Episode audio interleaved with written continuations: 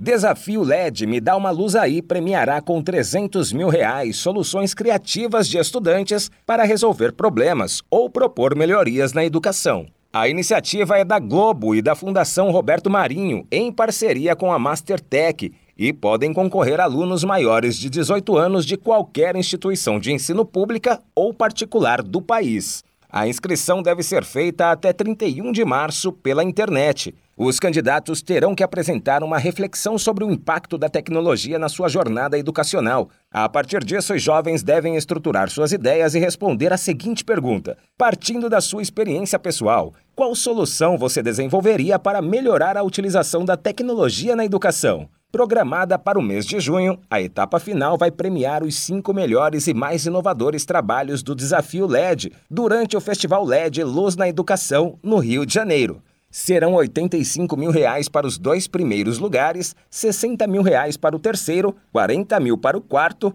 e 30 mil reais para o quinto colocado. Agência Rádio Web. De São Paulo, Décio Caramigo.